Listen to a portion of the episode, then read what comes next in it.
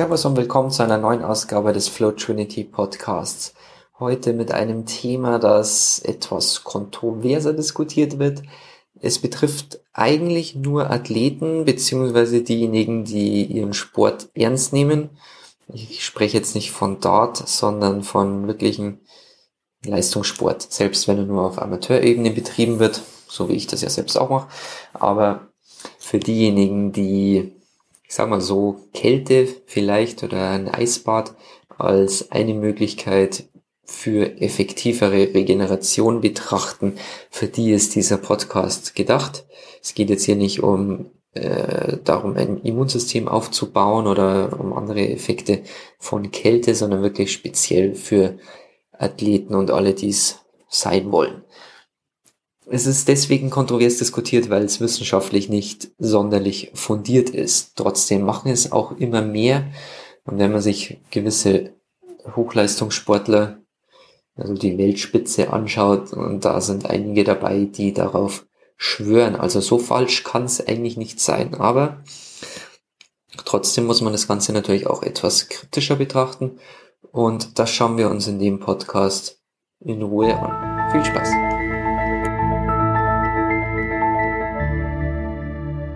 Dieses Thema ist etwas kont kontrovers, weil ich sag mal so, es gibt nicht die wirklich überzeugenden Studien dazu.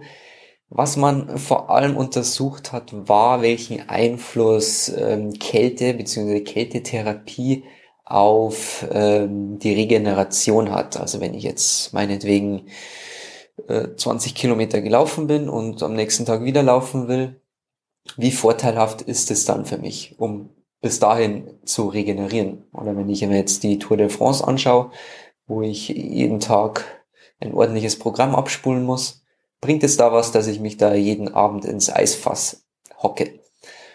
Und es ist so, dass äh, man mit diesen Studien jetzt maximal einen minimalen Effekt, wenn überhaupt, ähm, nachweisen kann. Also ich würde mich jetzt nicht, ähm, sage ich mal, in der Hinsicht darauf verlassen, dass das Ganze was bringt. Deswegen wird es auch alles noch etwas skeptisch gesehen. Also das heißt, äh, ja, ich regeneriere ja nicht schneller oder wenn dann nur minimal, also warum soll ich mir das antun? Und ich denke, das ist eben einfach die falsche Betrachtungsweise.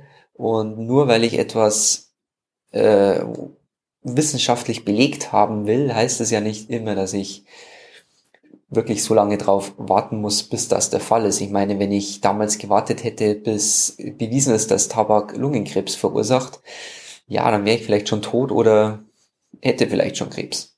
Insofern, also die Wissenschaft ist in mancherlei Hinsicht durchaus eingeschränkt und es betrifft vor allem auch Bereiche wie jetzt sowas wie Kälte, womit einfach niemand Geld verdienen kann. Ja, da steckt keine Pharmaindustrie oder sonst etwas dahinter, die damit wirklich Geld machen könnten. Deswegen werden solche Studien auch nicht wirklich finanziert. Und eben die, die es gibt, die können, was jetzt die Regeneration angeht, wenig nachweisen. Ähm, allerdings gibt es auch Studien, die da etwas positiver gestimmt sind, also die dann doch leicht positive Effekte nachweisen konnten. Und das ist vor allem dann der Fall, wenn man wirklich sehr kurze Zyklen hat, also wenn man wirklich schnell regenerieren muss.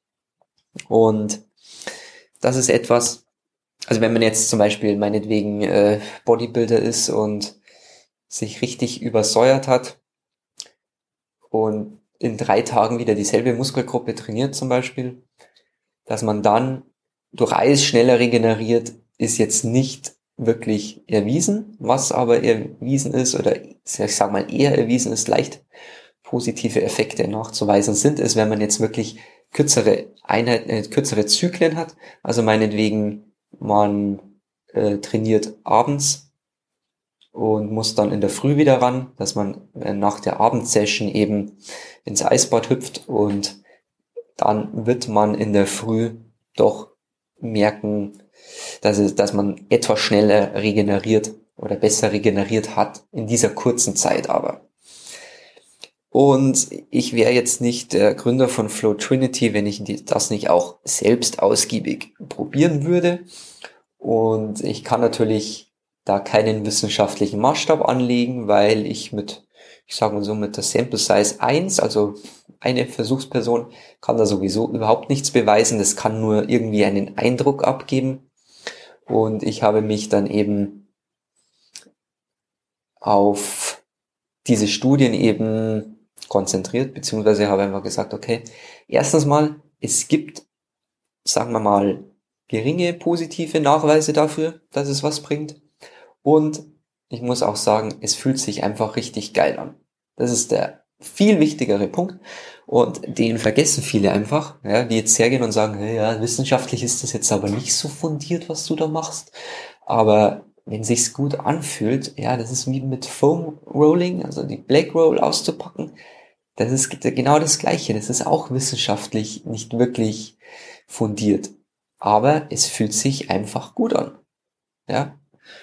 Aber das ist jetzt ein anderes Thema. Wir sind jetzt beim Thema Kälte.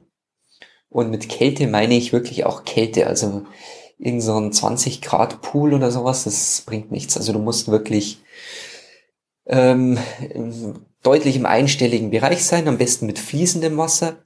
Fließendes Wasser entzieht nochmal viel mehr Wärme.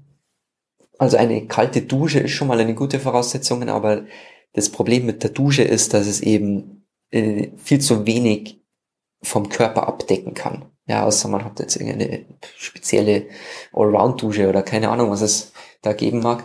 Aber wenn man jetzt so eine normale Dusche hernimmt, dann ist das schwierig, dass man da erstens auch einzelne Körperteile, Beine zum Beispiel, kann ich eigentlich nur ein Bein auf einer Seite machen was natürlich ziemlich ineffizient ist. Also mit so einer Dusche kann ich natürlich mein, mein ganzes Nervensystem schocken, indem ich ja, mich, mir in das, die kalte Dusche in den Nacken verpasse zum Beispiel. Das ist eigentlich das Beste, weil da eben auch sehr viele Nervenzellen durchgehen. Also das ist sehr effektiv. Aber dass ich jetzt bestimmte äh, Muskelpartien da anspreche, das ist sehr schwierig. Und ideal ist da eben, wenn man selbst ein Eisbad hat, beziehungsweise wie schon im letzten Podcast angesprochen, ich habe ein Fass, also ein normales Regenfass, das halt im Winter einfach ja, das Eis ansammelt, das muss ich dann regelmäßig zerhacken und kann es dann ganzkörpermäßig verwenden. Und das ist jetzt definitiv, es ist kein fließendes Wasser, das ist klar, man könnte sich noch so eine kleine äh, Pumpe einbauen, wie es in Aquarien zum Beispiel gibt. Das hilft dann, dass man diese Oberflächentemperatur, die sich an der Hautfläche bildet mit der Zeit. Das merkt man, wenn man reingeht, ist es erstmal arschkalt. Und wenn man dann eine, eine Zeit lang sitzt, dann merkt man, wenn man sich nicht bewegt, dann wird es etwas wärmer oder leichter zu ertragen. Und das sollte man eigentlich vermeiden, und das kann man mit so einer Pumpe ganz gut. Oder man, man bewegt sich entsprechend, dass das Wasser auch etwas diese, diese Schicht, ähm, die sich da selber bildet, dass man die durchschlägt sozusagen. Also wenn man jetzt irgendwie drin hockt und sich dann eine Zeit lang nicht bewegt und dann auf einmal die Füße ausschüttelt, dann merkt man, okay, jetzt ist es wieder kälter. Also das, das wäre dazu. Also das Eisfass ist natürlich in der Hinsicht nicht ideal, außer man bewegt sich auch bisschen oder man baut sich so eine Pumpe ein. Die Mühe habe ich mir jetzt aber noch nicht gemacht. Werde ich aber wahrscheinlich im Frühjahr dann machen, wenn es wieder wärmer wird und ich eben nicht mehr die gefühlten 0,1 Grad habe. Wenn man so eine 10 Zentimeter Eisschicht drauf hat, die man erstmal zerhacken muss, dann weiß man, dass man da, dass das ganze Ding nicht weit vom Gefrierpunkt weg sein kann. Und das ist natürlich sehr kalt, also da habe ich jetzt überhaupt keine Probleme, da brauche ich sicherlich keine zusätzliche Pumpe, aber äh, wenn das Wasser da mal wieder 5, 6 Grad irgendwann hat, dann wäre das durchaus sinnvoll. Alternativ ist natürlich irgendein Bach, ähm, am besten ein Gebirgsbach. Da bin ich etwas verwöhnt als Bergläufer und habe dann natürlich so meine Strecken, wo auch entsprechend Bäche fließen.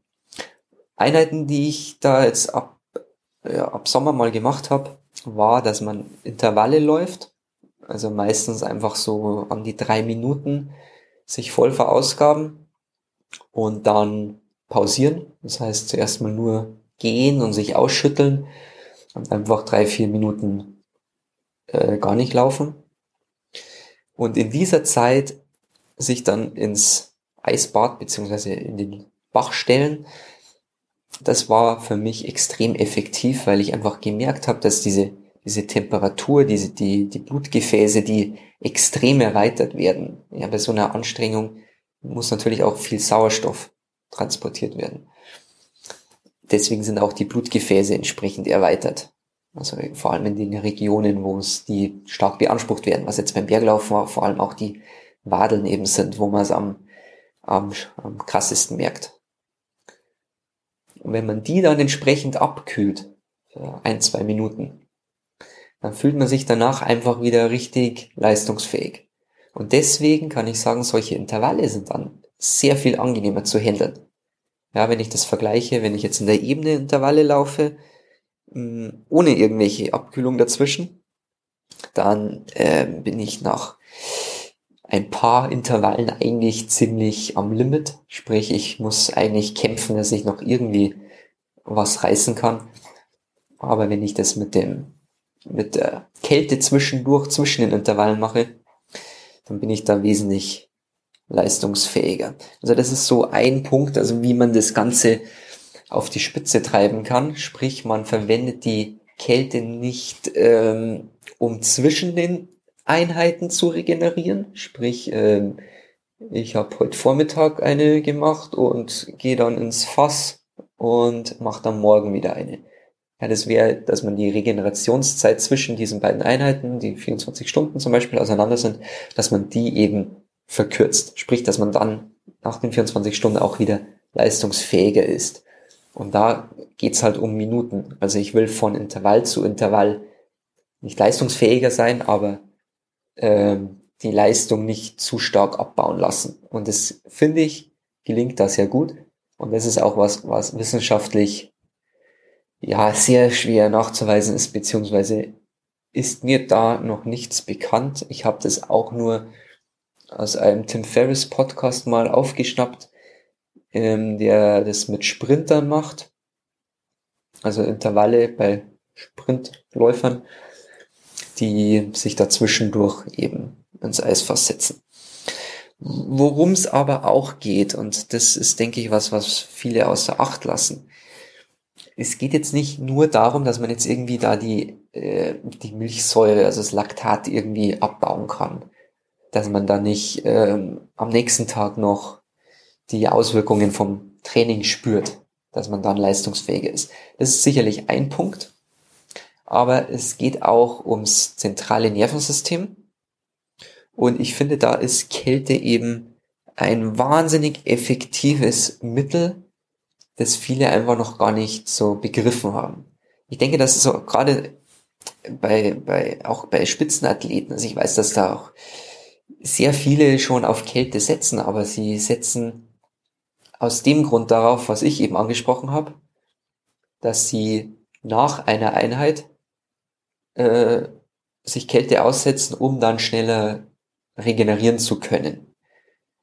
Und wie gesagt, das ist für mich fühlt sich's oder für diese Athleten fühlt sich's auch gut an, aber es ist jetzt wissenschaftlich nicht so fundiert. Was fundierter ist, ist, dass Kältetherapie beziehungsweise wenn ich mir mich Kälte aussetze, dass das ähm, Einfluss auf unseren Parasympathikus hat und sozusagen ein, ein positiver Stress ist.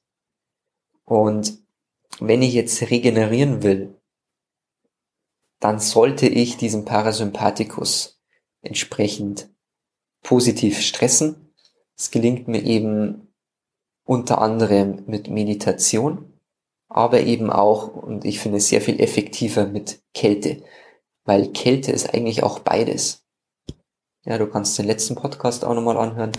Da bin ich bisschen näher drauf eingegangen, aber wenn du jetzt ins Eisfass gehst oder noch krasser, du gehst in irgendeinen Fluss oder See im Winter, dann hat es immer einen gewissen Meditationsanteil. weil du automatisch wieder in diesen Augenblick versetzt wirst. Also du kannst einfach nur 100% fokussiert aufs Hier und Jetzt sein und vor allem auch auf deinen Körper sein. Ja, es ist, ist eigentlich nicht aus, es ist eigentlich nicht möglich, dass du dir jetzt da groß Gedanken über Gott und die Welt machen kannst und irgendwie abschweifst. Ja, um das geht's ja auch beim Meditieren vor allem. Genau, das ist eigentlich etwas, wie du den Parasympathikus innerhalb von wenigen Minuten, ja, wenn du jetzt wirklich ein Eisbad machst, sind zwei Minuten schon eine ganze Weile, wie du den Parasympathikus auf diese Weise sehr gut äh, stressen kannst. Und das solltest du allgemein in dein Regenerationsprogramm mal so mit aufnehmen und vielleicht mal bisschen dran denken, was es eben für, für positive Effekte hat, abgesehen von den nicht 100% erwiesenen, ähm, ich sag mal, äh, Regenerationszeiten, die verkürzt werden könnten, eventuell. Und das ist halt etwas, was man sich vielleicht allgemein mal ein bisschen im Hinterkopf behalten sollte, dass einiges, was sich auch gut anfühlt, ja, eben auch Foam Rolling zum Beispiel, ähm, was sich gut anfühlt, aber wissenschaftlich jetzt nicht unbedingt erwiesen ist, dass das trotzdem irgendwie gut sein kann oder einen, einen Grund hat, warum es sich gut anfühlt, sage ich mal. Ja, unser Körper ist ja in der Lage, solche Signale auszusenden, beziehungsweise wenn man ihn einfach mal auch auf ihn hört, dann wird man das auch selber entsprechend herausfinden. Das, das ist für mich eigentlich auch ein Grund, warum jetzt viele Athleten auf Eis oder auf Kälte setzen, obwohl es gar nicht wissenschaftlich wirklich erwiesen ist. Ansonsten, das war's für heute mal mit einem kurzen Ausflug in die Welt der Kälte für Athleten. Und das ist eigentlich egal, welchen Sport du machst, außer wir reden jetzt irgendwie von Dart oder Bowling, ähm, wo das definitiv sinnvoll ist, überall auch, wo du deine Regenerationszeiten verkürzen kannst. Gut, das war's. Wir hören uns.